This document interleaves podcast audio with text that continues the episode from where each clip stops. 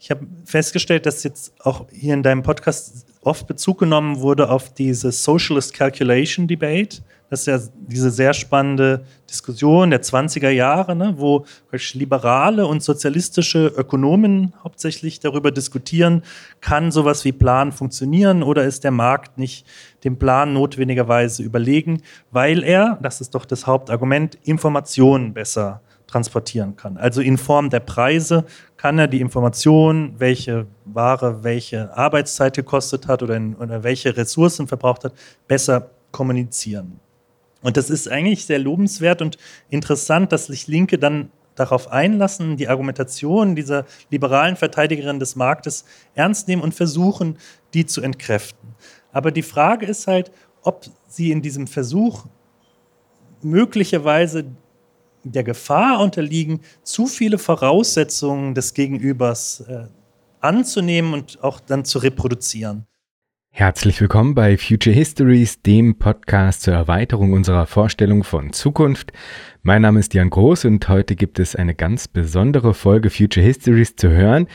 Sie ist besonders, weil hiermit eine wirklich sehr schöne Tradition fortgeführt wird, nämlich das jährliche Future Histories Live-Gespräch beim Zollo-Kollektiv in Hamburg. Angefangen hat das 2021 mit Eva von Redeker zu Gast. 2022 durfte ich Katharina Hoppe begrüßen und dieses Jahr hatte ich die große Freude, ihr habt sie eben gehört, mit Bini Adamczak im abendlichen Sonnenschein vor Publikum bei den Zollos eine Folge Future Histories aufzuzeichnen. Was für eine Reihe. Ich bin auf ganz tiefer Ebene ganz unglaublich dankbar für all das. Und ich muss sagen, es war auch mal wieder unglaublich vieles dabei, was sich ganz zentral in die Fragen der Suchbewegung dieses Podcasts hier einweben lässt. Man hat es in dem Ausschnitt eben schon gehört.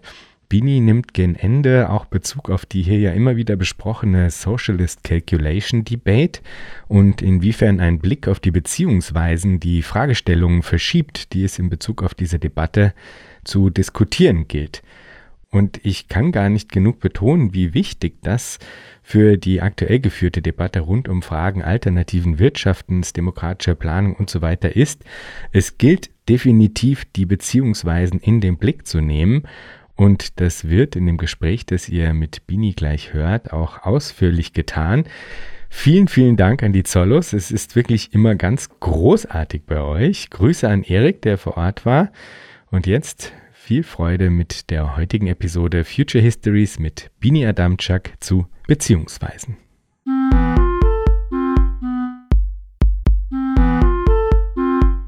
Ich freue mich riesig, Bini Adamczak begrüßen zu dürfen.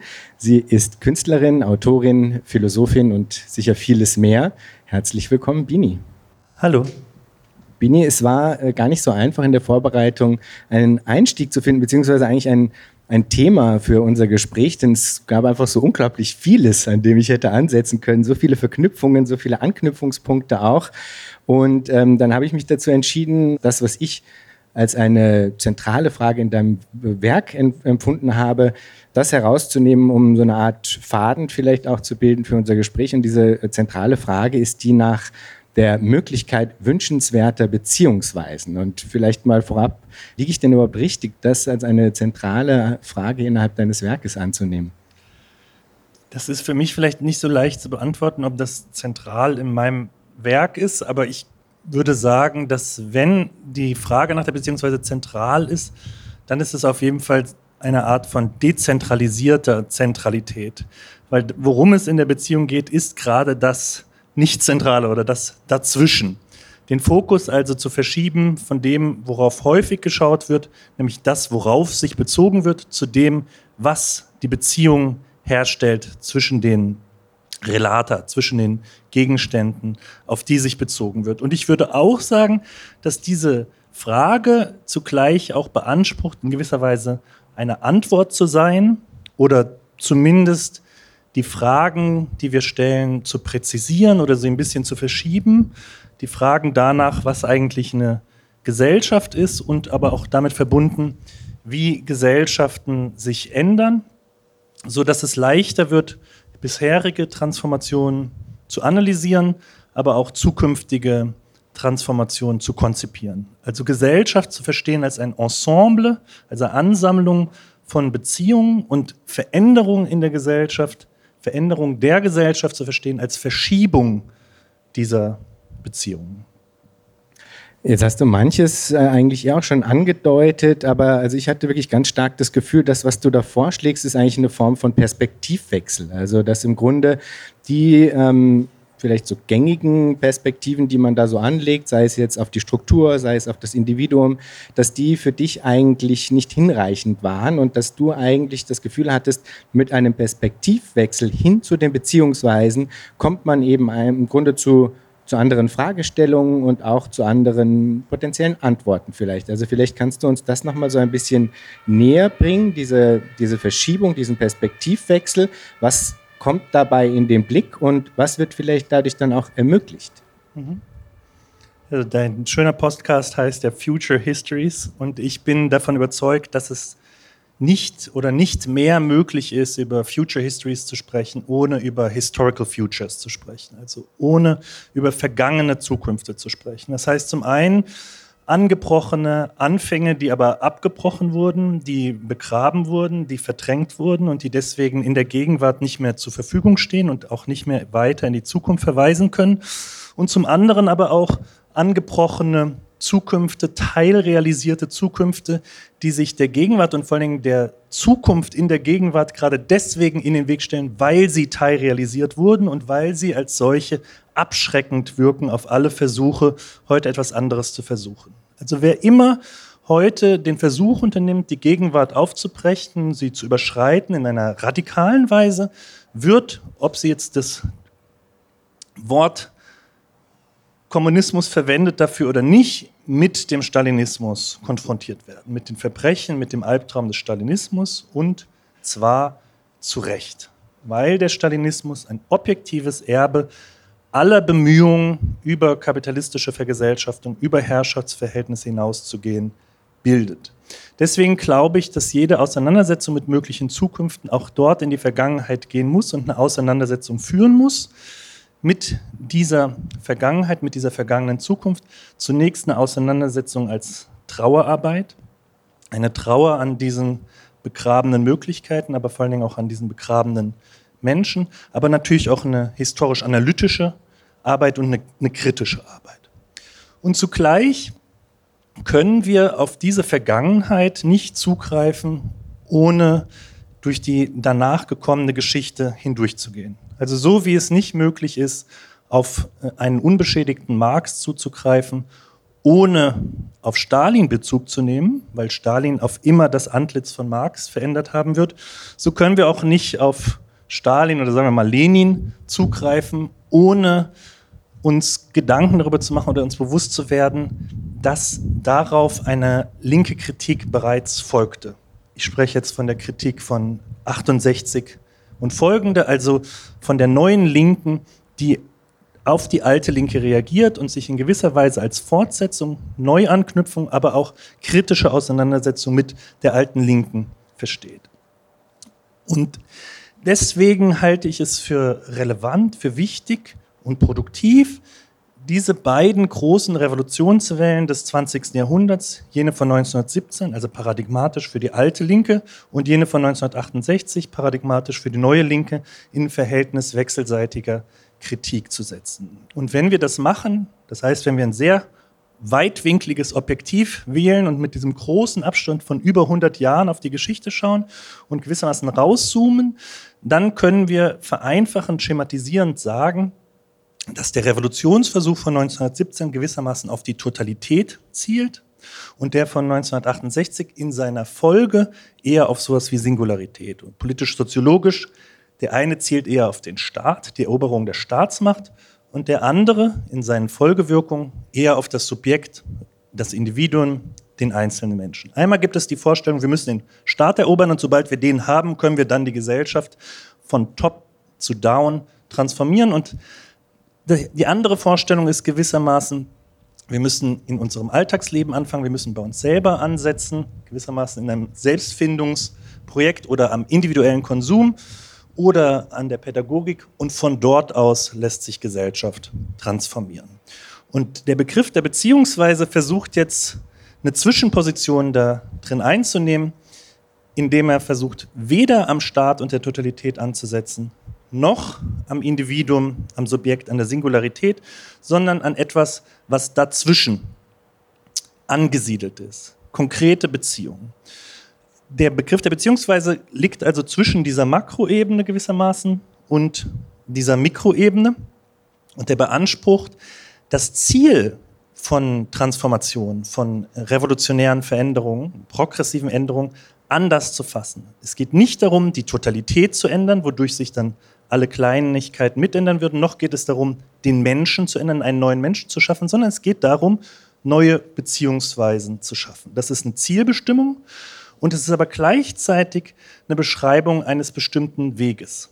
Es geht auch darum, bestimmte Sackgassen in der Beschreibung des Weges, in der Beschreibung des Ablaufs von Transformation zu umgehen. Also gewissermaßen das Henne-Ei-Paradoxon zu dekonstruieren oder sich irgendwie dazwischen durchzumogeln. Das Henne-Ei-Paradoxon, was sagt, einerseits gibt es eine gesellschaftliche Struktur und diese gesellschaftliche Struktur determiniert die Handlungen der in ihr lebenden Subjekte, aber andererseits existiert diese Struktur nur durch die Handlungen der Subjekte, durch die Handlungen der Individuen. Wenn diese Individuen aufhören würden, sich so zu verhalten, wie sie sich hier verhalten, dann würde die Struktur auch zusammenbrechen. Und in der Regel wird dieses Verhältnis als Henne-Ei-Paradoxon quasi dialektisch immer wieder im Kreis gedreht und das führt auch zu politischen Sackgassen. Eine dieser politischen Sackgassen können wir sehen an der Kritik, die von 68 an 1917 formuliert wurde, denn das war eine Kritik, die gesagt hat, 1917 hat gewissermaßen eine totale, totalitäre Gesellschaft geschaffen, wo das Besondere vom Allgemein beherrscht wird und die Kritik, die wir daran formulieren müssen, muss dieses Besondere, das Spezifische nach vorne kehren, muss es zum kritischen Maßstab machen, an dem sich diese gesellschaftliche Herrschaft messen lassen muss. Und das hieß dann zum Beispiel in der Formulierung von Adorno, das Individuum muss zum kritischen Prüfstein der Herrschaftskritik werden. Und diese Idee, dass wir den Stalinismus ne, oder den Realsozialismus aus der Perspektive des Individuums kritisieren, die führt meiner Meinung nach in eine doppelte Sackgasse. Zum einen ist es eine praktische Sackgasse, weil das sehen wir auch in der Pädagogik zum Nationalsozialismus, diese Frage, was hättest du gemacht, in all ihrer Individualisierung gerade die Möglichkeiten von kollektivem Widerstand abschneidet und mit Ausnahme von Georg Elser lässt sich halt auch relativ wenig anbieten, was du hättest machen können, außer eben Hitler persönlich in die Luft sprengen, was nicht so viele können. Also die Möglichkeiten kollektiver Organisierung verschwinden daraus. Und zum anderen ist das auch normativ ein Problem, diese Fixierung auf das Individuum immer wieder zu bestätigen, weil dadurch eine Kritikstrategie eigentlich verunmöglicht wird, die den Staatssozialismus nicht als zu kollektivierend kritisiert, sondern als zu wenig kollektivierend. Es ist gar nicht nötig, das Individuum in Anschlag zu bringen gegen den Staatssozialismus, weil wenn wir genauer hinschauen und gerade die Beziehungen in den Blick nehmen, dann können wir ja sehen, eine Gesellschaft, die von einem sozialistischen Staat regiert wird und ein Staat, der von einer Partei beherrscht wird und eine Partei, die von einem Zentralkomitee mit ziemlich wenigen Leuten beherrscht wird, das ist offenkundig keine gemeinschaftliche Organisation von Gesellschaft, das ist offensichtlich keine Kollektivität, sondern äh, die Herrschaft von relativ wenigen Menschen. Das heißt, die Fokussierung auf das Individuum und das darüber hinweggehen über die Relation, über die Beziehung verunmöglicht es, eigentlich die Sowjetunion quasi aus der Perspektive der Sowjets, der Räte zu kritisieren und die Einheit, also die Union zu dem zu machen, was kritisiert wird. Sie verunmöglicht es also, genau die Beziehung in den Vordergrund zu stellen. Das heißt, ähm, über diesen Perspektivwechsel der, ähm, äh, mit dem Blick auf die Beziehungsweisen kommen bestimmte Dinge in den Blick, aber gleichzeitig ist es ja auch, wenn du am Anfang ja gesagt hat, es ist auch eine Zielmaßgabe, wenn man so will. Ja? Gleichzeitig ist es ja nicht so, dass alle Beziehungsweisen gleich wünschenswert sind. Also manche sind ja durchaus nicht wünschenswert. Auch der Kapitalismus ist eine Form von Beziehungsweise. Es ist nur keine wünschenswerte. Ähm, also was sind dann Merkmale wünschenswerter Beziehungsweisen, die dann wiederum auch so ein bisschen als ein, vielleicht als ein Lot oder sowas, eine Orientierung dienen können, ähm, auf dem Weg zu wünschenswerten Beziehungsweisen. Ich verstehe diese beiden großen Revolutionswellen des 20. Jahrhunderts, die ja heute in den aktuellen politischen Auseinandersetzungen innerhalb der Linken weiter eine große Rolle spielen, weil viele dieser Auseinandersetzungen, denken wir um die Diskussion in Identitätspolitik, als eine Diskussion zwischen alter Linker und neuer Linker geframed werden oder so geframed werden können.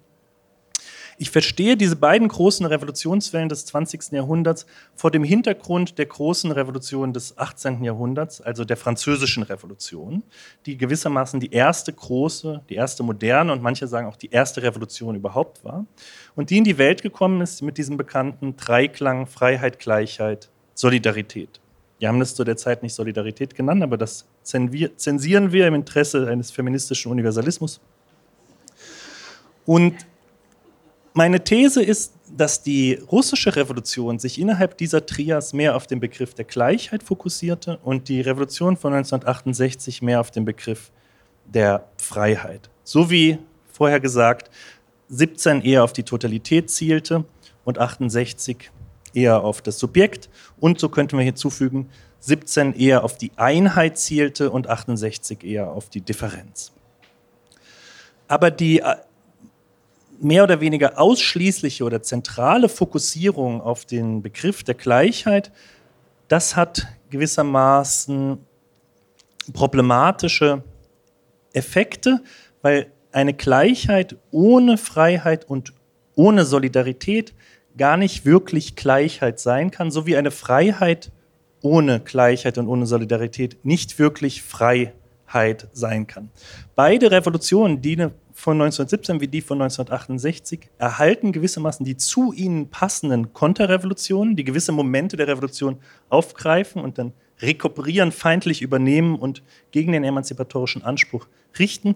Die von 1917 erhält als Konterrevolution den Stalinismus, der dann auch die Gleichheit, das Gleichheitsversprechen in eine autoritäre Homogenisierung verwandelt, also eher Gleichmacherei und hierarchisierend.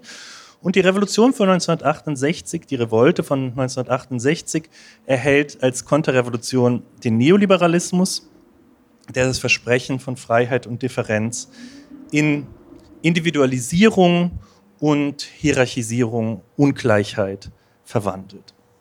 Und das Gleiche können wir jetzt aber auch sagen für den Begriff der Solidarität, der in beiden Revolutionen jeweils angerufen wurde, aber eher in kulturellen Produktionen und dann eher auch schnell wieder vergessen wurde. Und der in den letzten Jahren immer relevanter geworden ist, weil genau die Solidarität ist, die ja in der neoliberalen Situation fehlt und die als Gegengift zum Neoliberalismus sich so gut anbietet, weil die Solidarität in der Lage ist, neue Beziehungen zu knüpfen. Und zwar Beziehungen auf Augenhöhe und Beziehungen der Freiheit wenn es tatsächlich solidarische Beziehungen sind. Denn solidarische Beziehungen, die nicht frei sind, das wären zwangskollektivierende Beziehungen oder sagen wir mal loyale Beziehungen, Beziehungen des Korpsgeistes. Also das, was eher Rechten vorschwebt und was deswegen auch nicht solidarisch ist. Also ein Grund dafür, warum Rechte, auch wenn sie sich auf die Fahnen schreiben sollten, nie solidarisch sein können, ist, dass sie Solidarität ohne Freiheit realisieren wollen, was bedeutet, dass dort nicht Solidarität rauskommt, sondern Korpsgeist, Loyalität. Und eine Solidarität ohne Gleichheit wäre eine Beziehungsweise des Paternalismus, also eines hierarchischen Hilfegebens, Hilfegewährens, die aber nicht auf eine Beziehung der Augenhöhe ausgerichtet ist.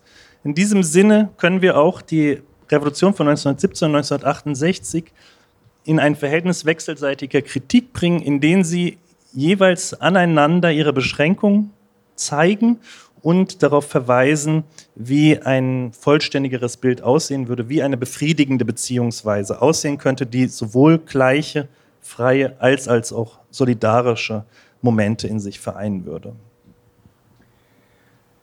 Und wenn es um das Herstellen ähm, auch der Bedingungen wünschenswerter Beziehungsweisen geht. Und manches davon hattest du jetzt auch schon so ein bisschen angedeutet, zumindest mal als thematische Felder.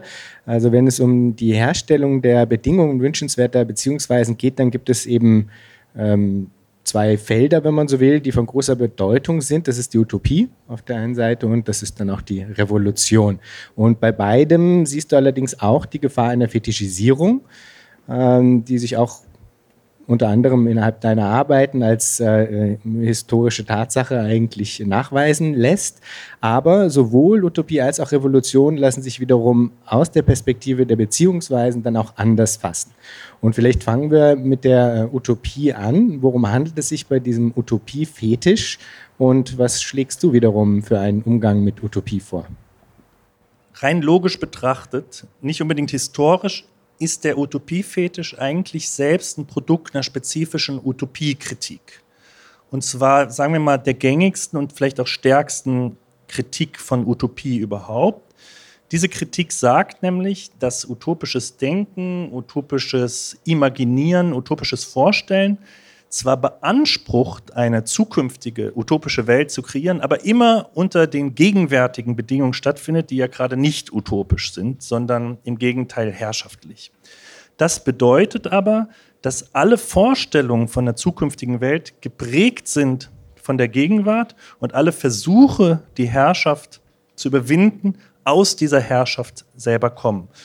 Womit zu vermuten wäre, dass sie auch von diesen herrschaftlichen Verhältnissen geprägt sind, also von diesen Beschädigungen, von diesem Mangel, von diesen Momenten der Hierarchie und der Ungleichheit und der Unfreiheit, die die Gegenwart prägen.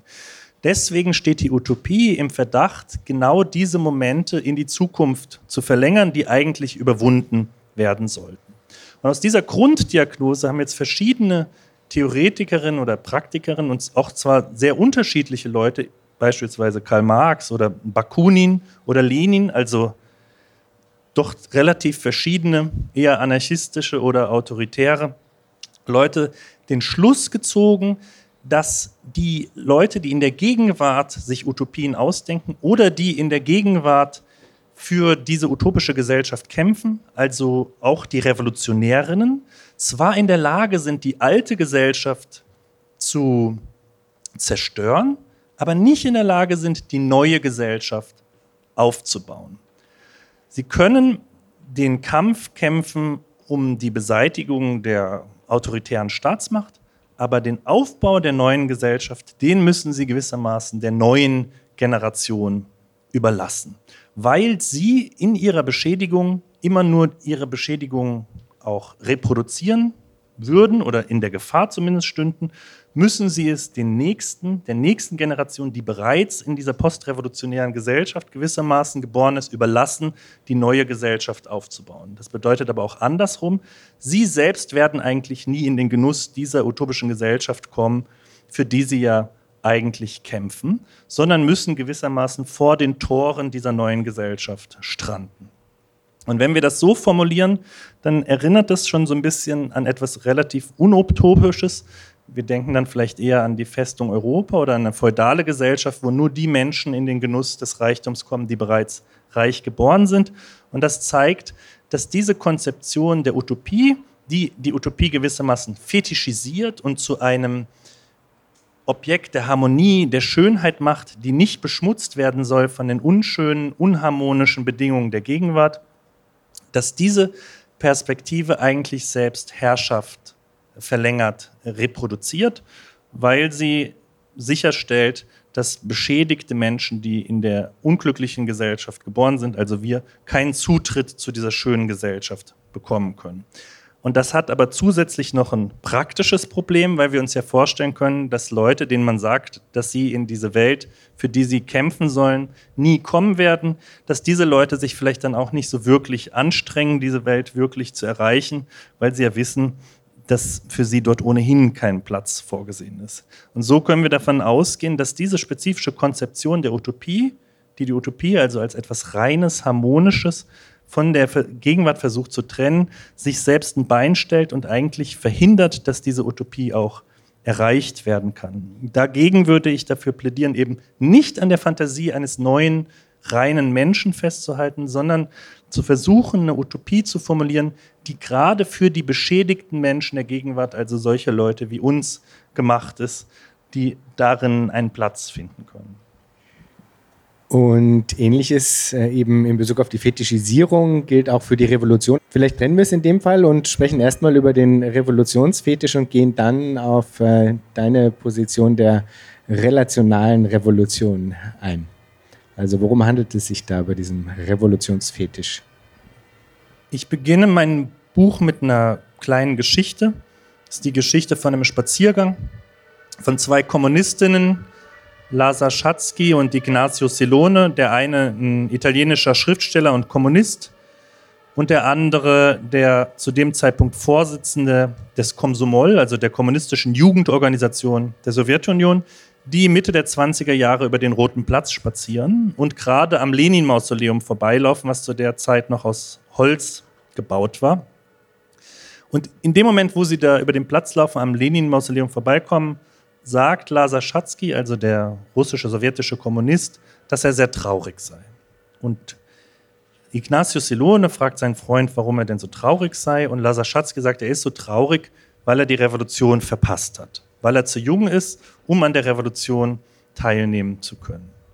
Und Ignacio Silone versucht seinen Freund aufzubauen, sagt, guck mal, Revolutionen passieren immer wieder, auch in Russland wird es wieder zu einer Revolution kommen, aber er schafft es nicht so richtig, seinen Freund aufzubauen. Er sagt, ja, gut, wie lange muss ich jetzt noch darauf warten? Und dann versucht Silone eben seinen Freund noch mehr aufzubauen sagt, guck mal, wenn du dir so sehr eine Revolution wünschst, dann habe ich hier einen Vorschlag, wir besorgen uns ein paar Kanister Benzin und wir fackeln einfach dieses verschissene Lenin-Mausoleum ab, dann hast du deine kleine Revolution. Und daraufhin wird Lazar Schatzky leichenblass, beginnt zu zittern und sagt, bitte sag nie wieder, etwas so Schreckliches. Das ist für mich der Ausgangspunkt, weil ich finde, diese Sequenz ist hochgradig merkwürdig. Nicht merkwürdig ist, dass Herr Schatzky anfängt zu zittern, äh, Angst bekommt, weil das ist Zeichen dafür, dass der Stalinismus beginnt, sich durchzusetzen. Wir wissen, dass Lazar Schatzky selbst zehn Jahre später diesem stalinistischen Terror zum Opfer fallen wird, zwar nicht wegen eines Witzes, den er erzählt hat, aber trotzdem wegen einer frei erfundenen, absurden Verschwörung, der er angehört haben soll. Aber was wirklich verwunderlich ist, finde ich, ist die Tatsache, dass Lazar Schatzky traurig war. Und zwar traurig war darüber, die Revolution verpasst zu haben. Denn nach meinem naiven Verständnis macht man ja eine Revolution nicht, um Revolution zu machen, sondern um eine postrevolutionäre Gesellschaft zu schaffen um die Gesellschaft zu revolutionieren.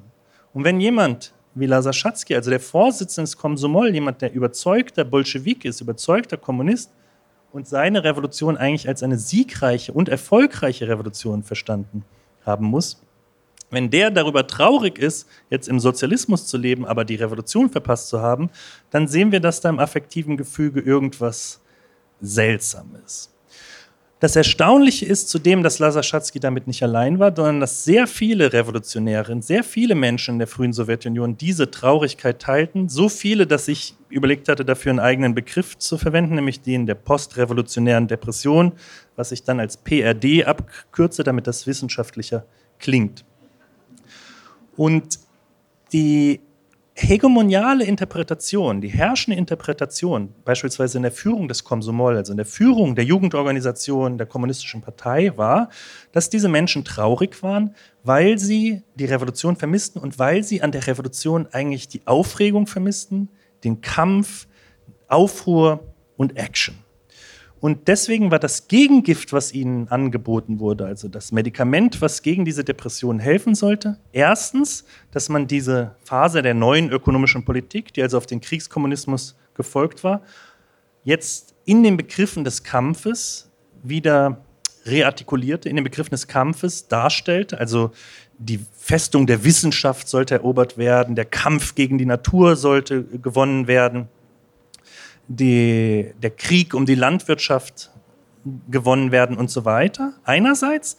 Und andererseits gab es dann aber auch die Versuchung, doch dieses kriegerische Moment nochmal aufzunehmen und nochmal neue Revolutionen zu spielen, verstanden als Kampf. Und so gewann quasi die postrevolutionäre Depression in dieser hegemonialen Interpretation den Charakter eines starken sozialen, sozialpsychologischen Motives für die Bewegung der Entkulakisierung des Stalinismus für den großen Terror der 30er Jahre, in dem die Menschen die Möglichkeit bekamen, eigentlich nochmal Revolution aufzuführen, Revolution verstanden als Kampf und als Krieg. Und meiner Interpretation nach versteckt sich in dieser Gemengenlage, in dieser Interpretation der postrevolutionären Depression, wenn nicht sogar in der postrevolutionären Depression selbst, ein Revolutionsfetisch, der fetischistisch ist, weil er das Verhältnis von Zweck und Mittel in der Revolution verkehrt. Die Revolution wird von einem Mittel zur Erreichung einer anderen Gesellschaft selbst zum Zweck, selbst zu dem, worauf sich das Begehren richtet.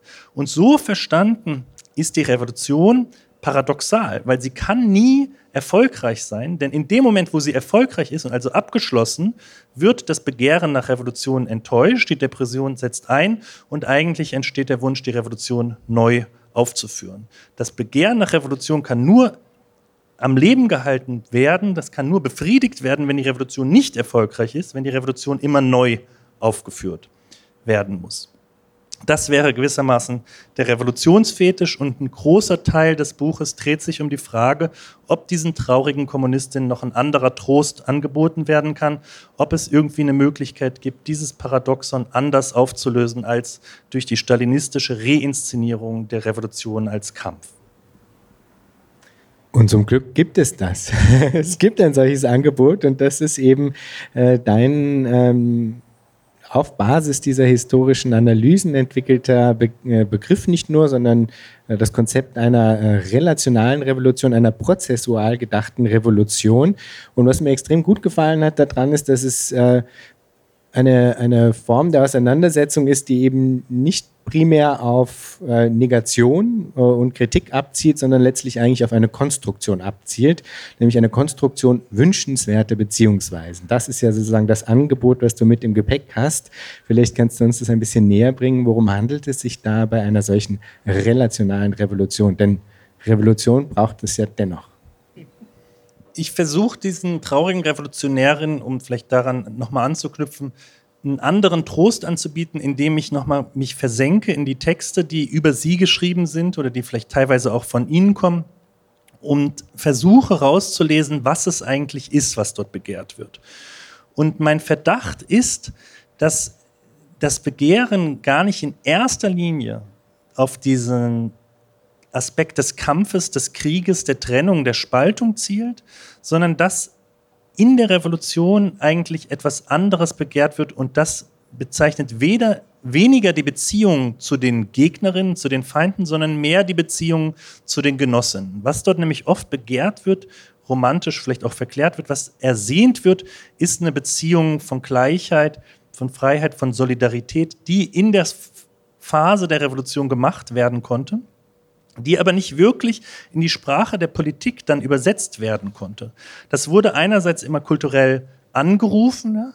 hoch die Solidarität, wir halten zusammen, aber in dem Moment, wo es dann darum ging, einen Staat zu machen und politische Programme zu schreiben und umzusetzen, da verschwindet genau dieses Moment gewissermaßen aus der Politik, weil es auch schwer ist, dieses Moment in die Sprache des politischen, in die Sprache der politischen Rationalität zu übersetzen. Das hat auch was zu tun mit den herrschenden Bildern, die von, von Revolution existieren. Und eines der herrschenden Bilder, die für immer noch Gültigkeit haben, die immer noch zirkulieren, ist ja, dass die Revolution sowas wie so ein großer Massenauflauf ist, eine gewaltsame Eroberung eines Zentrums der Macht, sei das jetzt die Bastille oder der Winterpalais, mehr oder weniger gut organisiert, mehr oder weniger angeführt von einigen männlich vergeschlechtlichten Subjekten. Und ich meine, dass an diesem Bild nicht alles, aber fast alles falsch ist. Insbesondere nicht falsch ist der Aspekt der, der Masse, die, der Menge, der Multitude, die nämlich tatsächlich zentral ist für Revolution. Aber das andere Bild, das nicht vollkommen irrelevant ist, hat aber trotzdem die Tendenz, sich vor andere Prozesse, revolutionäre Prozesse zu schieben, die ich für relevanter in der Revolution halte. Also für den historischen Fall der Sturm auf das Winterpalais schiebt sich gewissermaßen vor die Prozesse des Desertierens, die dazu führen, dass am Ende des Ersten Weltkriegs der, die Front zusammenbricht, weil ganz viele Soldatinnen beschließen, dass sie nicht mehr weiterkämpfen wollen, sondern stattdessen nach Hause gehen wollen, um dort wild die Grundeigentümerinnen zu enteignen. Diese Prozesse sind eigentlich im engeren Sinne revolutionärer als das große Spektakel der Repräsentation, der Eroberung der Staatsmacht, der Absetzung äh, einer Regierung. Und damit verbunden ist eine Fokusverschiebung von dem singulären Ereignis, die Machteroberung, hin zu etwas eher Prozessualen und ist damit auch verbunden die Verschiebung von der Repräsentation, der Perspektive auf, auf den Staat hin zu das, was ich nenne mikrorevolutionären Prozessen, Ensemble von mikrorevolutionären Prozessen, die auch teilweise gegeneinander laufen, sich teilweise in missverständlichen Prozessen zueinander befinden und die aber nicht in erster Linie negativ sind, also darauf gerichtet, die Staatsmacht äh, abzuschaffen oder das Privateigentum abzuschaffen, sondern die konstruktiv sind in dem Sinne, dass sie eine neue Gesellschaft formieren, dass sie neue Beziehungen knüpfen, die anstelle der alten treten. Dafür ist die Eroberung der Staatsmacht oder zumindest die Zerstörung der Staatsmacht ein wichtiger Schritt, aber es handelt sich dabei lediglich um eine notwendige Bedingung, weil dieses Hindernis, was sich dem konstruktiven revolutionären Prozess in den Weg stellt, abgeräumt werden muss. Aber dieses Abräumen des Hindernisses, diese Negation ist noch nicht selbst die Revolution, sondern eher sowas wie eine notwendige Bedingung oder ein notwendiges Moment des revolutionären Prozesses, der gerade darin besteht, neue Beziehungen zu konstruieren. Und was diese Konstruktion neuer Beziehungen anbelangt, da gibt es ein Feld, das von zentraler Bedeutung ist, nämlich die äh, Frage der gesellschaftlichen Arbeits- und Affektteilung. Und innerhalb dessen wiederum ist die Frage ähm, der, äh, des Geschlechterverhältnisses äh, zentral. Auch hier, finde ich, zeigst du ziemlich überzeugend innerhalb deiner Arbeit, äh, wie da so einiges schieflaufen kann, auch in Revolutionen. Gleichzeitig verzagst du aber nicht und äh, siehst, habe ich das Gefühl, eher ein unausgeschöpftes Potenzial, eine Art äh, existierenden Reichtum, äh, der da eigentlich zu bergen wäre. Wie können wir das machen? Wie ist dieser Reichtum zu bergen? Wie kann er zugänglich gemacht werden und auch neu verteilt werden? Ich hatte ja schon gesagt, dass eine Pointe des Begriffs der Beziehungsweise darin besteht, zwischen der Makroebene und der Mikroebene angesiedelt zu sein, also zwischen der Totalität und der Singularität. Und eine andere Besonderheit oder gewissermaßen eine feministische Pointe des Begriffes ist, dass er angesiedelt ist zwischen der Nahbeziehung und der Fernbeziehung, dass er sowohl Beziehungen der Intimität wie auch Beziehungen der Anonymität beschreiben kann, sowohl Beziehungen des Privaten als auch Beziehungen des Öffentlichen, aber einen Begriff zur Beschreibung all dieser Beziehungen wählt, den wir eigentlich aus den Nahbeziehungen kennen, weil wir es eher gewohnt sind, von einer Liebesbeziehung oder einer Familienbeziehung zu sprechen, als von einer bürokratischen Beziehung oder einer wahren Beziehung. Was aber nicht bedeutet, dass ich die einen für relevanter halte als die anderen, sondern es geht darum, den abgewerteten Term aufzuwerten und vielleicht auch als Linse zu verwenden, um das gesamte gesellschaftliche Feld nochmal anzuschauen. Also gerade deutlich zu machen, dass auch wahren Beziehungen sind, dass bürokratische Beziehungen Beziehungen sind, dass juristische Beziehungen Beziehungen sind. In der historischen Analyse kann ich zeigen, dass Revolutionen, also sowohl die von 1917 als auch die von 1968, gerade darauf zielen, dieses Verhältnis neu äh, zu justieren und anders zu organisieren. Also gewissermaßen die Beziehung von Nahbeziehung und Fernbeziehung neu zu konstruieren. Und die Beziehung von Nahbeziehung und Fernbeziehung, das ist das, was ich in meiner relationalen Relation, Revolutionstheorie Geschlechterverhältnisse nenne. Also Geschlechterverhältnis, Geschlecht ist nichts, was Individuen zukommt oder Gruppen, was eine Kategorie des Subjekts in erster Linie ist, die Eigenschaft von Leuten, sondern es ist eher etwas, was Gesellschaften durchkreuzt, was gesellschaftliche Sphären auflädt, die auch gegeneinander verschoben werden können, aber was in erster Linie in diesen heterosexistisch-kapitalistischen Gesellschaften, in denen wir leben, eine Beziehung zwischen Nahbeziehung und Fernbeziehung ist. Also eine Beziehung zwischen dem Bereich der Reproduktion und der Produktion, zwischen der Intimität und der Anonymität, zwischen dem Privaten und dem Öffentlichen.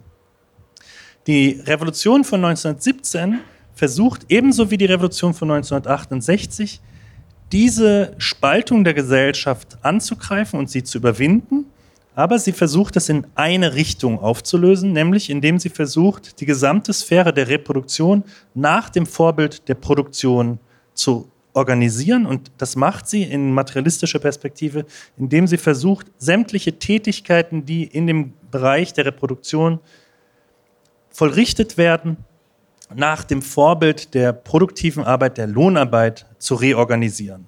Die Vorstellung ist, in dem Moment, wo sämtliche Arbeiten, die in der Familie getätigt werden, also das Kinder großziehen, das Wäsche waschen, das Nahrungsmittel zubereiten, das Versorgen von Alten und Kranken, in dem Moment, wo all diese Tätigkeiten gesamtgesellschaftlich organisiert werden, also beispielsweise von Betrieben, dann ist die Familie gänzlich überflüssig, weil keine Arbeit mehr dort verrichtet wird und sie stirbt ab.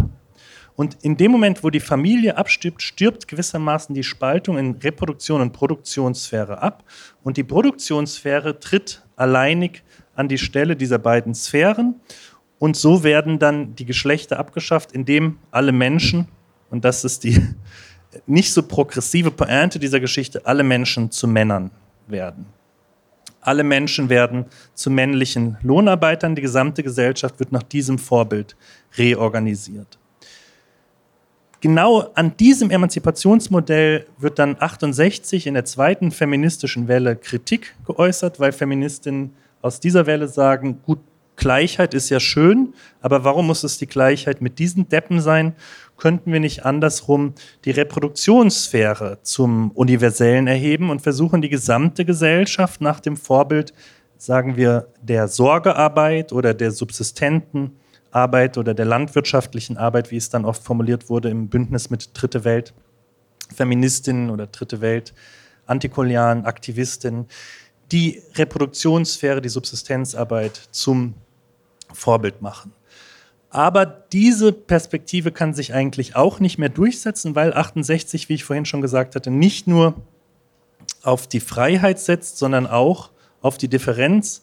Bedeutet 68, bedeutet die zweite Welle des Feminismus nicht nur eine Verweiblichung der Gesellschaft, sondern zugleich auch eine Pluralisierung von Geschlecht, sodass wir schematisch sagen können, 1917 steht für die Utopie von keinem Geschlecht, die sich in der kritischen Überarbeitung als die Utopie von nur einem, dem männlichen Geschlecht, herausstellt, während 68 auch gerade nochmal durch die späteren queeren Effekte betrachtet für die Utopie einer Welt mit sehr vielen Geschlechtern steht, also mit so vielen Geschlechtern, wie es Menschen gibt. Und das ist ja auch, was sich aktuell durchgesetzt hat. Die Frage ist halt eben, ob diese Perspektive schon praktisch der Weisheit oder der Emanzipation letzter Schluss ist oder ob wir in einem relationalen Durchgehen durch Geschlecht dort nochmal einen Schritt weitergehen können, indem wir fragen, woher rührt dieses Bedürfnis nach geschlechtlicher Identifizierung oder geschlechtlicher Subjektivierung weiter? Und wäre es möglich, die gesellschaftlichen Verhältnisse, die Beziehungsweisen so zu transformieren, dass dieses Bedürfnis äh, sich reduziert und Geschlecht vielleicht verschwindet, ohne diese normative maskulinistische Orientierung der ersten Welle aufrechtzuerhalten oder zu wiederholen. Du hattest jetzt schon ein paar Mal innerhalb des Gespräches äh, verschiedene Aspekte angedeutet, angesprochen, die auch auf die Transformationsfrage abzielen. Du hattest das Henne- und Ei-Problem angesprochen. Ähm, auch die Frage der Zeitlichkeit kam schon mal vor. Eben, es geht nicht nur um den Sturm auf die Bastille, sondern es geht um das ähm, Bauen, vielleicht der falsche Ausdruck, das Weben von Beziehungen, das äh, sagen eigentlich im Zentrum steht. Ich würde gerne nochmal auf diese Frage der Transformation äh, fokussieren. Also zum einen interessiert mich eben diese Frage der, der Zeitlichkeit äh, dezidiert und auch das Henne-Ei-Problem, was du schon angesprochen hattest. Ein anderer Aspekt, den du in Bezug auf die Transformation eben dann auch im Buch hervorhebst, ist, dass es, und das kam jetzt auch schon mal vor, ähm, dass es eigentlich, also dass der Fokus auf die Beziehungsweisen eigentlich versucht, eine Art, ich glaube, es heißt ein dritter Strang anzustreben, eben jenseits der äh, eben ja schon erwähnten äh, Individualisierung, ja, der vielleicht auch Hyperindividualisierung auf der einen Seite und der, dem extremen Fokus auf die Struktur auf der anderen. Wie ist denn jetzt dann sozusagen diese Frage der Transformation aus der Perspektive der Fokussierung auf die Beziehungsweisen zu denken und vielleicht daran angeschlossen, wie schafft man es, dass es revolutionäre Veränderungen der Beziehungsweisen sind. Also, dass dann trotzdem auch dieses revolutionäre, nicht nur Potenzial, sondern der revolutionäre äh, Aspekt daran auch erhalten bleibt und es dann nicht ins Reformistische abgibt. Ja, auch, auch hier wieder versuche ich gewissermaßen zwischen zwei Positionen irgendwie hindurchzusteuern oder zwei Positionen in Verhältnis wechselseitiger Kritik zu setzen. Das eine ist die Vorstellung, die in einem bestimmten Strang des Marxismus dominant ist in einem traditionellen Strang des Marxismus, dass das Entstehen von etwas Neuen, also die Durchsetzung einer neuen Gesellschaft, gewissermaßen teleologisch, also zielgerichtet oder deterministisch verläuft, weil die neue Gesellschaft eigentlich schon im Schoße der alten angelegt ist, das ist diese Formulierung im Schoße, und dann sich dort heraus entwickelt quasi nach Naturgesetzmäßigkeiten, gesellschaftlichen Naturgesetzmäßigkeiten. Also so wie zuerst die Sklavenhalterinnengesellschaft oder meinetwegen zuerst das Urmatriarchat steht, was sich dann in eine Sklavinnengesellschaft, in eine Gesellschaft von Versklavung verwandelt und dann in eine feudalistische Gesellschaft und dann in eine bürgerliche Gesellschaft. So wird sich auch die bürgerliche Gesellschaft dann irgendwann automatisch durch die Fortentwicklung der Produktivkräfte durch das Entstehen neuer Produktionsverhältnisse im Schoße der bürgerlichen Gesellschaft in eine sozialistische Gesellschaft transformieren, womit eigentlich die Revolutionäre nur noch den Job haben, die Aufgabe haben, diesen einen Moment zu ergreifen, zu erkennen, die Revolution zu machen und so dann diesen Kräften, die bereits herangewachsen sind, zum Durchbruch zu verhelfen. Die andere Perspektive steht dazu gewissermaßen im radikalen Gegensatz. Sie ist noch stärker philosophisch konturiert.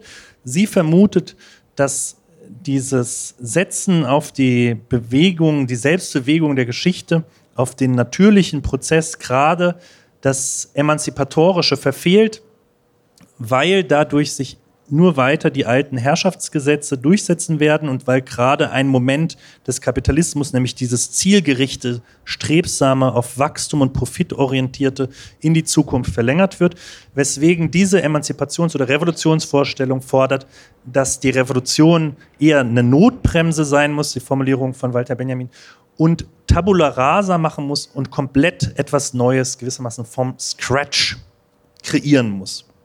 Das klingt dann sehr radikal und hat auch den Vorteil, einige der Schwerkräfte der anderen Theorie nicht äh, zu reproduzieren, aber es ist dann auch sehr schwer, sich genau vorzustellen, wie das funktionieren soll, beziehungsweise es ist ziemlich schwer, das in die Tat umzusetzen.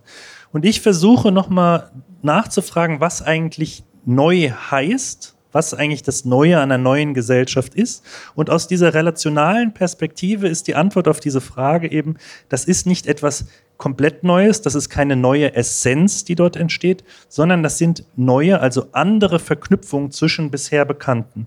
Es geht eigentlich darum, die teilweise bereits existierenden Elemente einfach anders miteinander zu verbinden und diese andere Verbindung, die ist dann das Neue. Wobei es mir gleichzeitig wichtig ist, auch die Fetischisierung des Neuen zurückzuweisen, die selbst auch wieder Teil der kapitalistischer Gesellschaft ist. Denn in der emanzipatorischen Perspektive geht es jetzt nicht darum, unbedingt etwas zu machen, was komplett neu ist, was noch nie da war, sondern der Maßstab muss ja weiterhin sein, dass die Beziehungsweisen, die geschaffen werden, befriedigende Beziehungsweisen sind, dass solidarische, freie und gleiche sind.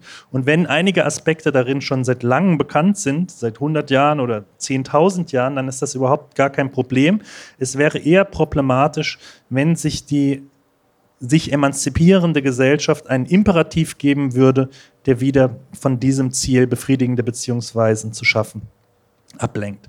Also es geht um eine neue Verfugung, um ein anderes Knüpfen von Beziehungen. Das kann auch heißen Trennen und Lösen alter Beziehungen und Herstellen neuer Beziehungen. Aber der Maßstab des Neuen ist dabei nicht so relevant wie der Maßstab der Befriedigung gewissermaßen. Jetzt hast du es schon äh, ausgesprochen. Ich hatte mir nämlich, äh, du hast so, so nette Formulierungen in deinem Buch. Das eine war eben die Neuverfugung der kommunistischen Gesellschaft. Das hast du jetzt schon aufgegriffen. Ein anderer war, dass diese Neuverfugung konstruktiv synaptisch sein soll. Das hat mir sehr gut gefallen.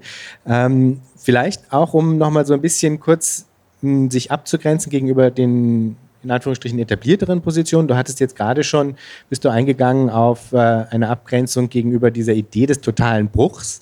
Aber dann kommt äh, noch eine andere Abgrenzung hinzu, nämlich die gegenüber der Idee einer ähm, einer permanenten Subversion, wenn man so will, ja. Und beides sind ja eigentlich Top, äh, Topoi, ist das der Plural, ähm, äh, die, die in der Linken eigentlich sehr populär sind. Sowohl sozusagen diese Idee des Bruchs, weil es natürlich eben wieder, wie du ja jetzt schon so ein bisschen an, äh, mehrmals angesprochen hast, diese Kräfte des äh, eben widerständischen und auch kämpferischen sozusagen aktiviert und äh, auch diese Idee der Subversion ist ja etwas, was äh, in der Linken durchaus auf Anklang stößt. Und ähm, ich würde dich jetzt so verstehen, als ob du nicht sagst, äh, Subversion braucht es nicht auch, aber sozusagen die Idee einer permanenten Subversion oder dass das vielleicht auch alles ist, was man sich wünschen könnte. Vielleicht kannst du da nochmal äh, kurz darauf eingehen, warum das eigentlich zu kurz greift. Also in gewisser Maßen sind beide Perspektiven, sowohl die des Bruchs als auch die der ewigen Subversion zu sehr im Negativen verhaftet. Die Idee des Bruchs, wenn ich es nochmal aus der traditionssozialistischen, marxistischen äh, Theorie herleite, geht ja, wie gesagt, davon aus, dass die neue Gesellschaft eigentlich sich quasi automatisch entwickelt und voluntaristisch muss dann nur die Revolution herbeigeführt werden, der Bruch, so dass sich das, was sich schon entwickelt hat, eigentlich automatisch durchsetzt. Ich würde etwas provokativ sagen, dass es notwendig ist, die Perspektive umzudrehen dass nämlich der Bruch oder die Revolution quasi automatisch passiert. Das ist nichts, was Theoretikerinnen in besonderer Weise beeinflussen können. Es brechen immer wieder Revolutionen aus und die zeichnen sich eigentlich auch immer dadurch aus, dass sie unvorhergesehen waren und alle ganz überrascht sind. Also selbst die 1917er Revolution wurde von den Bolschewiki nicht vorhergesehen. Und schon als sie in Gange war, war Lenin noch der Meinung, dass er in seiner Lebzeit keine Revolution erleben wird. Und man würde davon ausgehen, dass der sich damit auskannte und eigentlich das vielleicht hätte erkennen können, was dort abläuft. Also Revolutionen wird es immer wieder geben, quasi automatisch, das natürlich in großen Anführungszeichen, das meine ich nicht ernst. Aber der Transformationsprozess, also das Erschaffen einer neuen Gesellschaft, das ist eben nicht automatisch. Das kann eben nicht den Zufällen überlassen bleiben, sondern dem muss die gesamte Aufmerksamkeit gelten. Darauf müssen wir unser kreatives und intellektuelles Potenzial richten. Und das ist ja auch etwas, was der Podcast hier macht, diese Frage zu kollektivieren und sie öffentlich zu stellen und öffentlich die Diskussion darum zu führen, wie eine andere Zukunft aussehen kann und das dann auch den kommenden Revolutionären vielleicht zur Verfügung zu stellen als ein Archiv. Die Perspektive auf die Subversion ist ähnlich negativistisch und ich interpretiere sie eigentlich als eine Verlängerung, eine Reproduktion der Erfahrung der Niederlage nach 68. Es ist eigentlich eine Theorieströmung, eine linke Theorieströmung, die sich so in den 70er, 80er Jahren, 90er Jahren vor allen Dingen herausbildet und die gewissermaßen nach den Erfahrungen auch des Stalinismus und nach den Erfahrungen der Niederlagen der Revolution von 68 sich versucht zu verabschieden oder sich auch tatsächlich verabschiedet von dem Anspruch, Gesellschaft in Gänze zu gestalten, weil sie diesen Anspruch unter Totalitarismusverdacht stellt, weil sie denkt, dass auf das Ganze zuzugreifen kann nur in etwas Totalitären münden. Und stattdessen schlägt sie vor, eigentlich eben das Totale, das ganzheitliche, das Allgemeine selbst zum Gegner zu ernennen und sich dann darauf zu beschränken, das permanent zu subvertieren. Also eigentlich immer nur Widerstand zu leisten oder die Macht des großen Gegenübers immer wieder zu unterwandern. Aber in dieser Verabsolutierung der Subversion ist die Möglichkeit, Gesellschaft tatsächlich konstruktiv zu gestalten, also auch die Möglichkeit überhaupt zu gewinnen, den Kampf zu gewinnen und nicht immer wieder nur zu verlängern und den Gegner eins auszuwischen, gar nicht mehr vorgesehen. Und deswegen reproduziert der Fokus auf die Subversion eigentlich die Bedingungen der Niederlage, statt Möglichkeiten zu eröffnen, sie auch zu überwinden.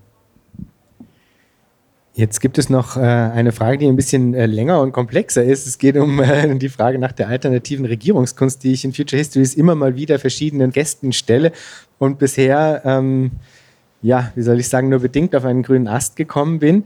Äh, es gibt eben dieses äh, Foucault-Zitat aus einer seiner Vorlesungen äh, zur Gouvernementalität. Ich weiß nicht, ob du ähm, das vielleicht kennst, das Zitat.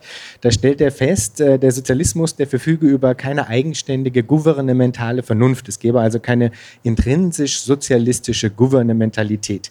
Und ich hatte jetzt beim Lesen deines Buches das Gefühl, dass du eigentlich an unterschiedlichen Stellen immer mal wieder eine ähnliche Diagnose streifst, kann man sagen. Ja? Also, dass du da zum Teil in eine ähnliche Richtung tendierst. Äh, und zwar, indem du bestimmte zentrale Leerstellen innerhalb sozialistischer Regierungslogik ausweist, äh, auf die es dann eben auch noch Antworten zu finden gilt, die so noch nicht wirklich ähm, existieren.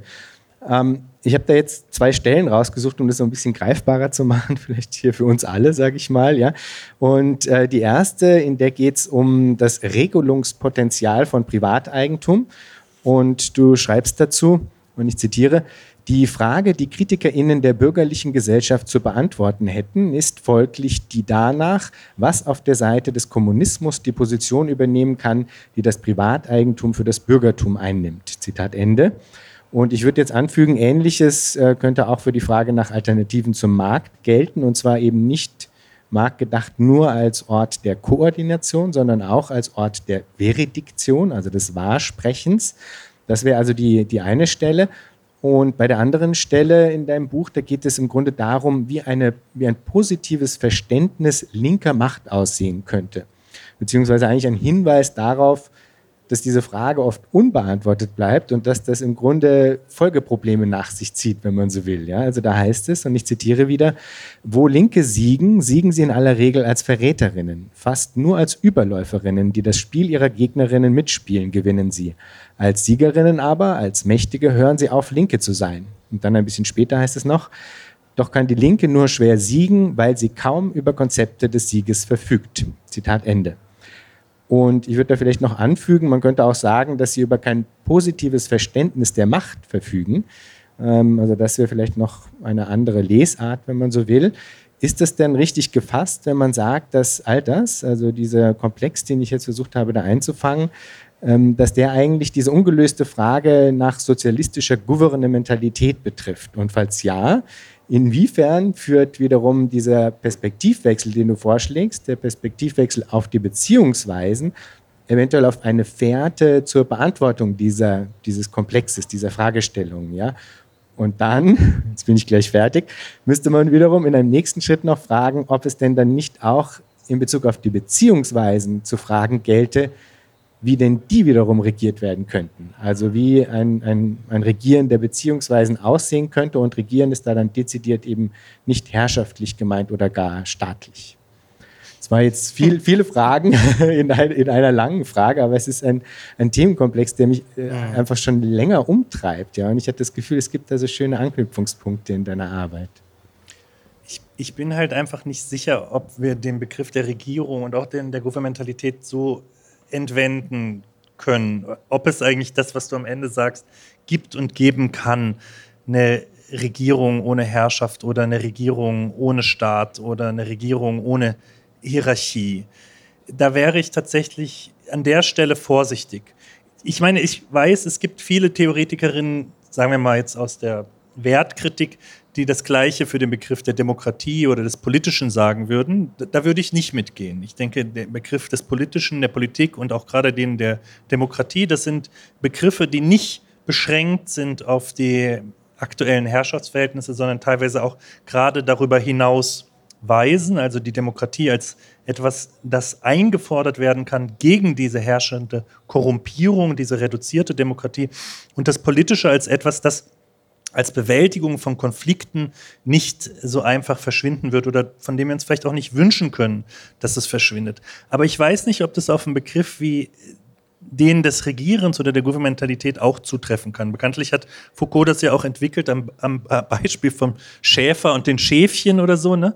oder dem Priester. Und wir kennen zwar auch den Begriff der Selbstregierung, aber selbst bei dem scheint mir doch eine Trennung aufgemacht zu werden zwischen den Regierenden und den Regierten, zwischen der Regierung und denen, die von ihr regiert werden. Selbst der Begriff der Selbstregierung, finde ich, legt es nahe.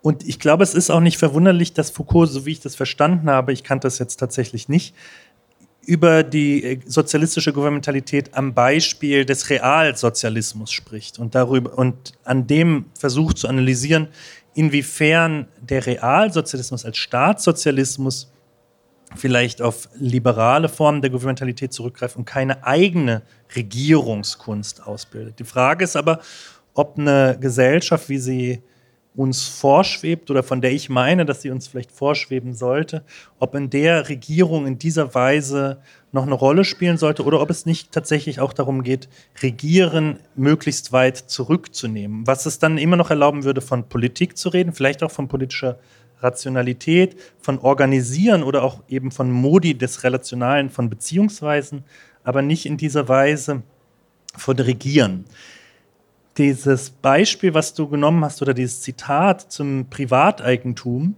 das ist etwas, was ich von dem Theoretiker Jörn Schüttrumpf übernommen habe, der die These aufstellt, dass das Bürgertum eigentlich nach 1871, also nach der Niederschlagung der Pariser Kommunen, die historische Lektion gelernt hatte, dass es nicht lohnt, zu sehr auf interne Konflikte zu beharren, sich nicht zu viel mit ideologischen oder religiösen oder Wertedifferenzen aufzuhalten, solange die gemeinsame Geschäftsgrundlage eben des Privateigentums erhalten bleibt. Ich stelle mir das so ein bisschen vor wie in so Mafia-Filmen, wo zwei Mafia-Bosse sich treffen und dann sagen, lass uns vernünftig sein, solange wir gut Geld machen können, solange wir genug andere Leute ausbeuten können, müssen doch diese familiären Konflikte nicht irgendwie bei uns zu Problemen oder Blutvergießen führen. Jörn Schüttrumpfs These ist, dass das Bürgertum eigentlich diese historische Lektion gelernt hat und dass es deswegen mit relativer Entspanntheit gegenüber Unterschieden in den Werten, in den Ideologien, in den Religionen sein kann, weil es sich auf etwas anderes stützt als eine ideelle Übereinstimmung, nämlich eine materielle Übereinstimmung, eine praktische Übereinstimmung, eine Übereinstimmung, wie ich sagen würde, der Beziehungsweise.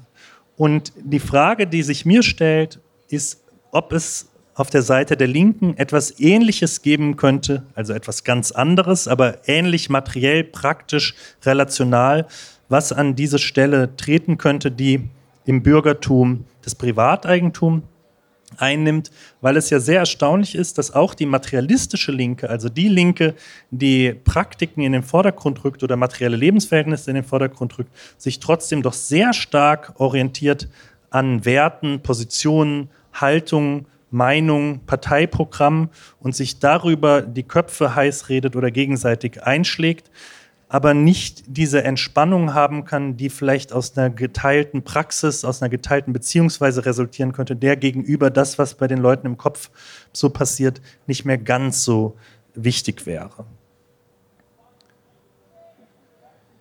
Und was die Frage, deine war ja sehr lang, ähm, der Macht angeht, so würde ich schon sagen, dass die Linke auch Begriffe von Macht hat. Also darauf hat ja Foucault gedrängt und das ist ja einer der populärsten äh, Theoretiker, nicht nur in der Linken, das ist ja vielleicht einer der am meisten zitierten Theoretiker überhaupt. Es gibt einen positiven Begriff von Macht, aber der ist, glaube ich, hauptsächlich verstanden als Gegenmacht. Es gibt ja diese Figur bei Foucault, wo Macht ist, da ist auch Widerstand und die Linke sieht sich dann immer eher auf der Seite des Widerstands, also auf der Seite der Leute, die gegen die Herrschenden kämpfen, die aus der Perspektive der Unterdrückten, der Ausgebeuteten oder der Opfer Macht entwickeln, um die Herrschaft anzugreifen.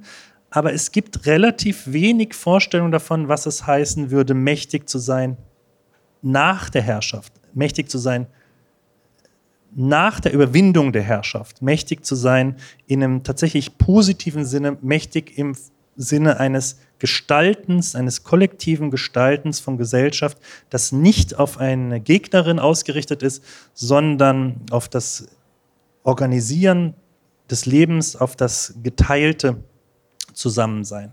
Also ich glaube, das Problem der Machtkonzeption ist tatsächlich ein Problem des mangelnden Vorstellens von Gewinnen, von Siegen.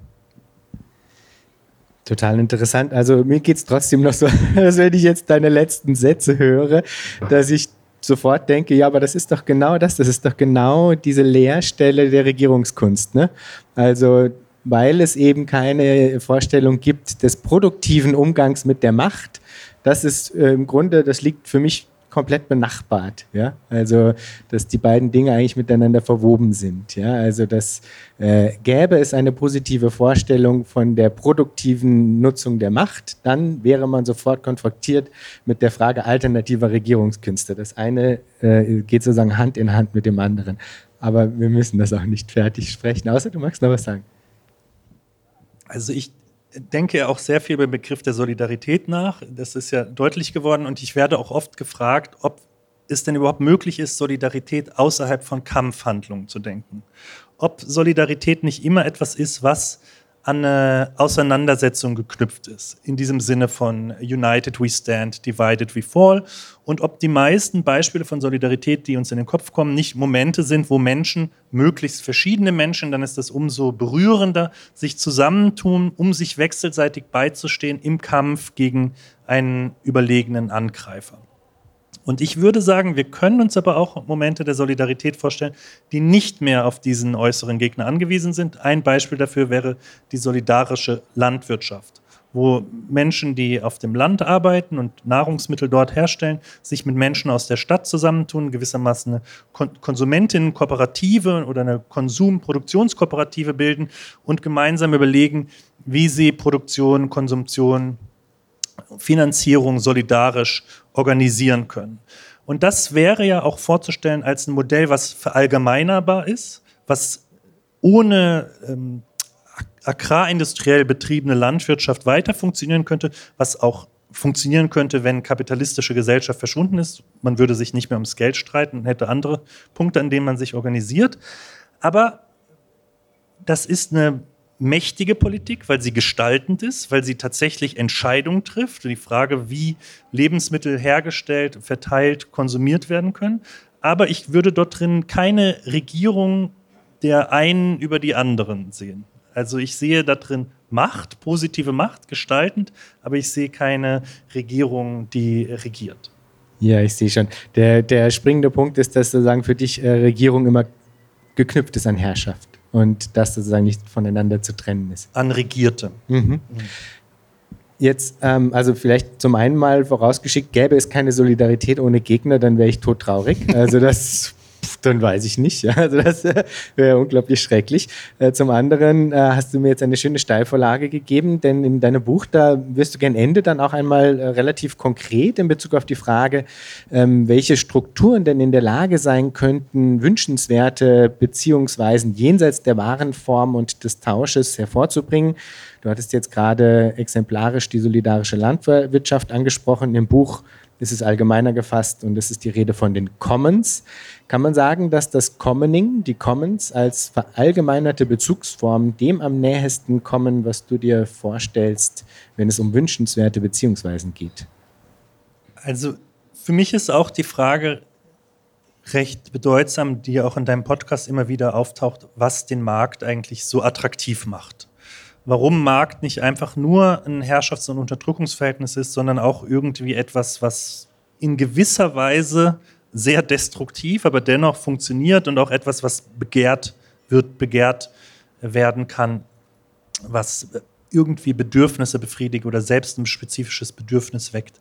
Aus meiner Perspektive ist das, was den Markt so faszinierend macht, dass sobald er einmal durchgesetzt ist, historisch, er so eine spontane Plausibilität entwickelt. Nämlich diese Idee, ich habe etwas, was ich nicht brauche, das gebe ich dir im Austausch dafür, dass du mir etwas gibst, was du nicht brauchst.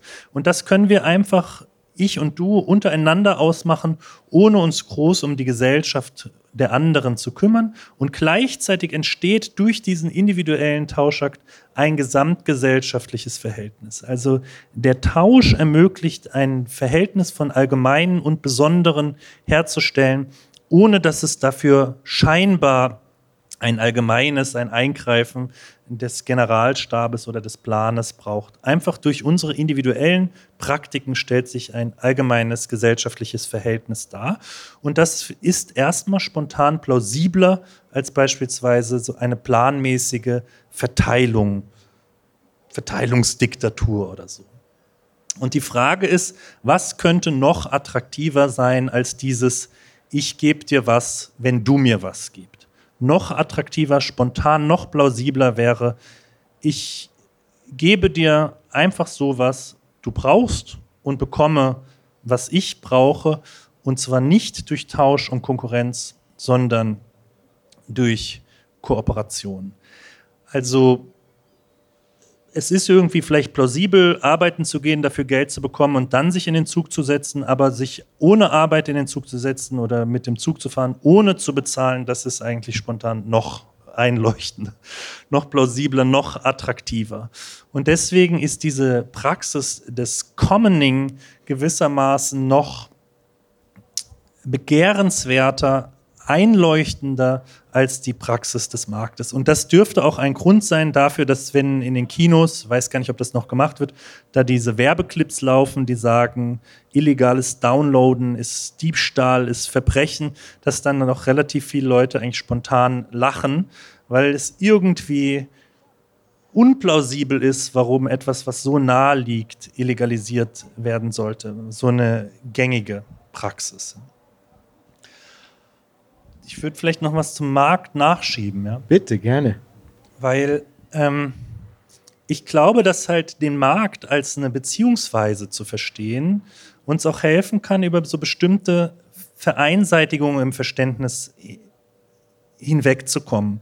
Ich habe festgestellt, dass jetzt auch hier in deinem Podcast oft Bezug genommen wurde auf diese Socialist Calculation Debate. Das ist ja diese sehr spannende Diskussion der 20er Jahre, ne, wo liberale und sozialistische Ökonomen hauptsächlich darüber diskutieren, kann sowas wie Plan funktionieren oder ist der Markt nicht dem Plan notwendigerweise überlegen, weil er, das ist doch das Hauptargument, Informationen besser transportieren kann. Also in Form der Preise kann er die Information, welche Ware welche Arbeitszeit gekostet hat oder, in, oder welche Ressourcen verbraucht hat, besser kommunizieren. Und das ist eigentlich sehr lobenswert und interessant, dass sich Linke dann darauf einlassen, die Argumentation dieser liberalen Verteidigerin des Marktes ernst nehmen und versuchen, die zu entkräften.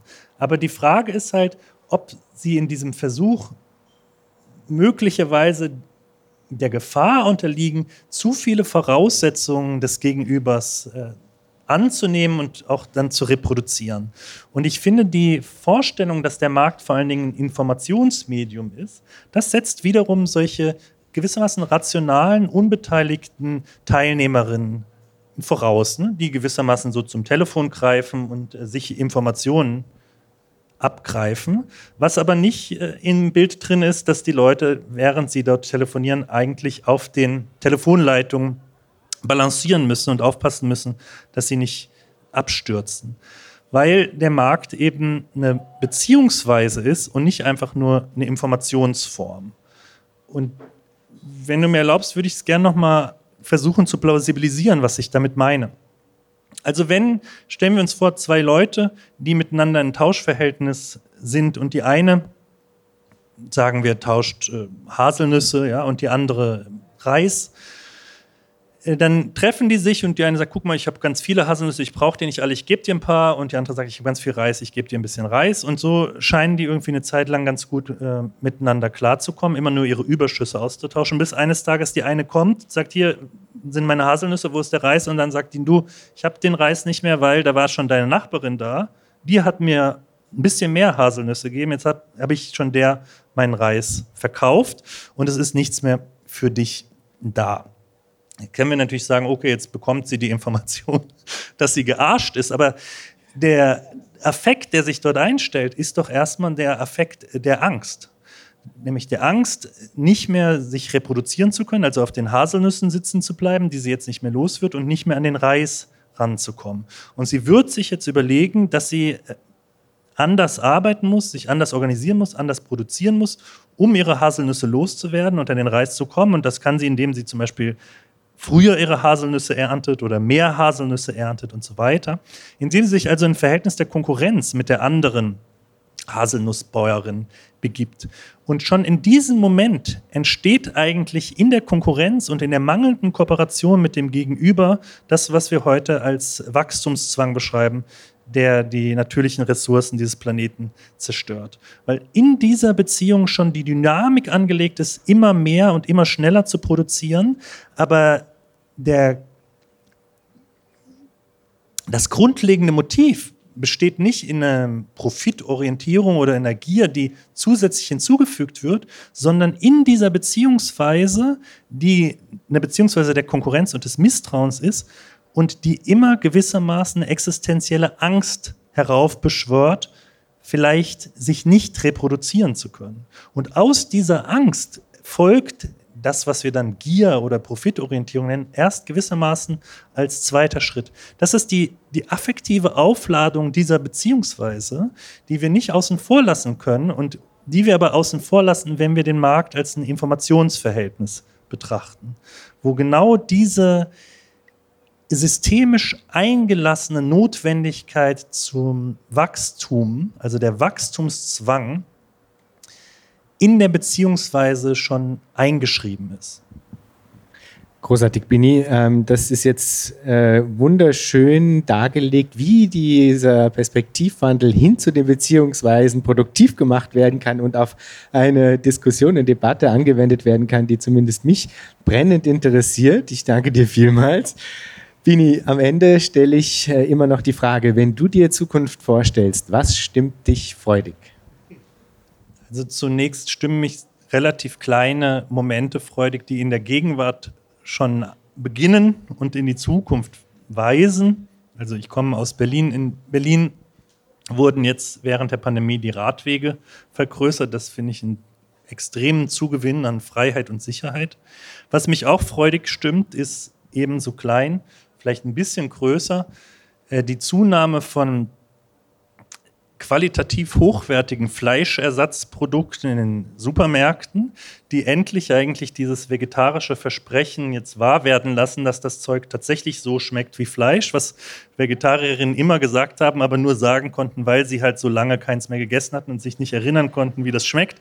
Das Zeug jetzt häufig produziert von tatsächlichen Fleischproduzenten schmeckt tatsächlich so wie das Fleisch und macht dadurch Fleisch und das heißt halt natürlich die Ausbeutung und das Töten von Tieren im höheren Maße auch ähm, überflüssig und führt ja auch dazu, dass einige dieser Fleischkonzerne mehr Umsatz mittlerweile machen mit diesen veganen Produkten als, als den Fleischprodukten. Was mich für die nähere Zukunft freudig stimmt, ist beispielsweise das Projekt Deutsche Wohnen enteignen, was äh, vielleicht auch seine stärkste Phase schon hinter sich hat. Es wird sich jetzt in näherer Zukunft zeigen, ob es uns gelingt, diesen Kampf auch siegreich weiterzuführen. Aber es ist ein Projekt, was auf jeden Fall schon mal erfolgreich darin war, dass es zum ersten Mal innerhalb so eines so antikommunistisch geprägten Kontextes wie der BRD einen kommunistischen Begriff wieder äh, featuren konnte, den der Enteignung. Und in näherer Zukunft freue ich mich auch noch auf das Gesetz zur geschlechtlichen Selbstbestimmung, was ja äh, nicht der ein oder anderen Minderheit, sondern allen Menschen, die auf irgendeine Weise mit einem Geschlecht leben, es ermöglicht, ähm, etwas freier mit den gesellschaftlichen Zumutungen von äh, Zwangsidentifizierung umzugehen. Und das ist ja ein Gesetz oder ein Faktum, für das linke Aktivistinnen halt schon seit mindestens 30, wenn nicht noch länger Jahren kämpfen und was jetzt dann äh, realisiert wird, so dass sie die wir die Früchte dieser Kämpfe der letzten Jahrzehnte ernten können. Und was mich auch noch jetzt in näherer Zukunft freudig stimmt, also genauer gesagt, glaube ich, in vier Tagen, das sind die ersten Bilder, die das James Webb Space Teleskop auf die Erde schicken wird. Und ich finde, in Anbetracht dieser äh, abgefuckten, also wirklich unbefriedigenden Pandemiebewältigung ist das schon sehr beeindruckend, wie gut die Kooperation von so unglaublich vielen Wissenschaftlerinnen, Technikerinnen, Arbeiterinnen und so weiter funktioniert hat, die also in einer Million Kilometer Entfernung auf die Größe eines halben Virus genau Kalibrierung vornehmen können, um dann nicht nur sehr tief in den Weltraum zu schauen, sondern damit ja auch sehr tief in die Vergangenheit zurückschauen zu können, also an den Anfang zwar nicht des Universums, aber der Entstehung der Galaxien und der Sonnen. Und zudem befinden sie sich ja auf der Suche nach Exoplaneten, also nach Leben auf anderen Planeten. Was, wenn das erfolgreich wäre? Nicht weniger als tatsächlich eine neue kopernikanische Revolution wäre. Und das ähm, stimmt doch freudig. Wunderbar. Bini, vielen Dank für das Gespräch. Danke dir.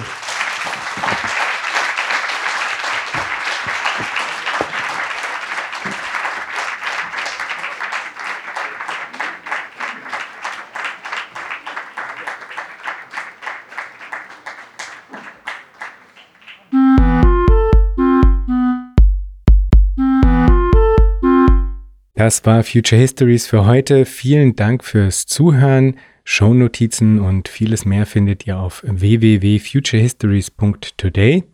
Diskutiert mit auf Twitter unter dem Hashtag Future Histories oder im eigenen Subreddit. Ihr könnt Future Histories nicht nur auf allen großen Podcast-Plattformen hören und abonnieren, sondern auch auf YouTube, wo ihr neben den Episoden dann auch Kurzvideos zu Kernbegriffen einzelner Episoden findet. Schreibt mir gerne unter jan at futurehistories.today. Ich freue mich immer sehr über interessante Rückmeldungen und Hinweise.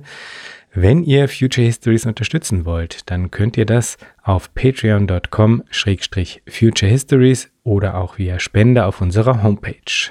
Future Histories ist eine Produktion von Metalepsis, zu finden auf metalepsis.net. Bis zum nächsten Mal.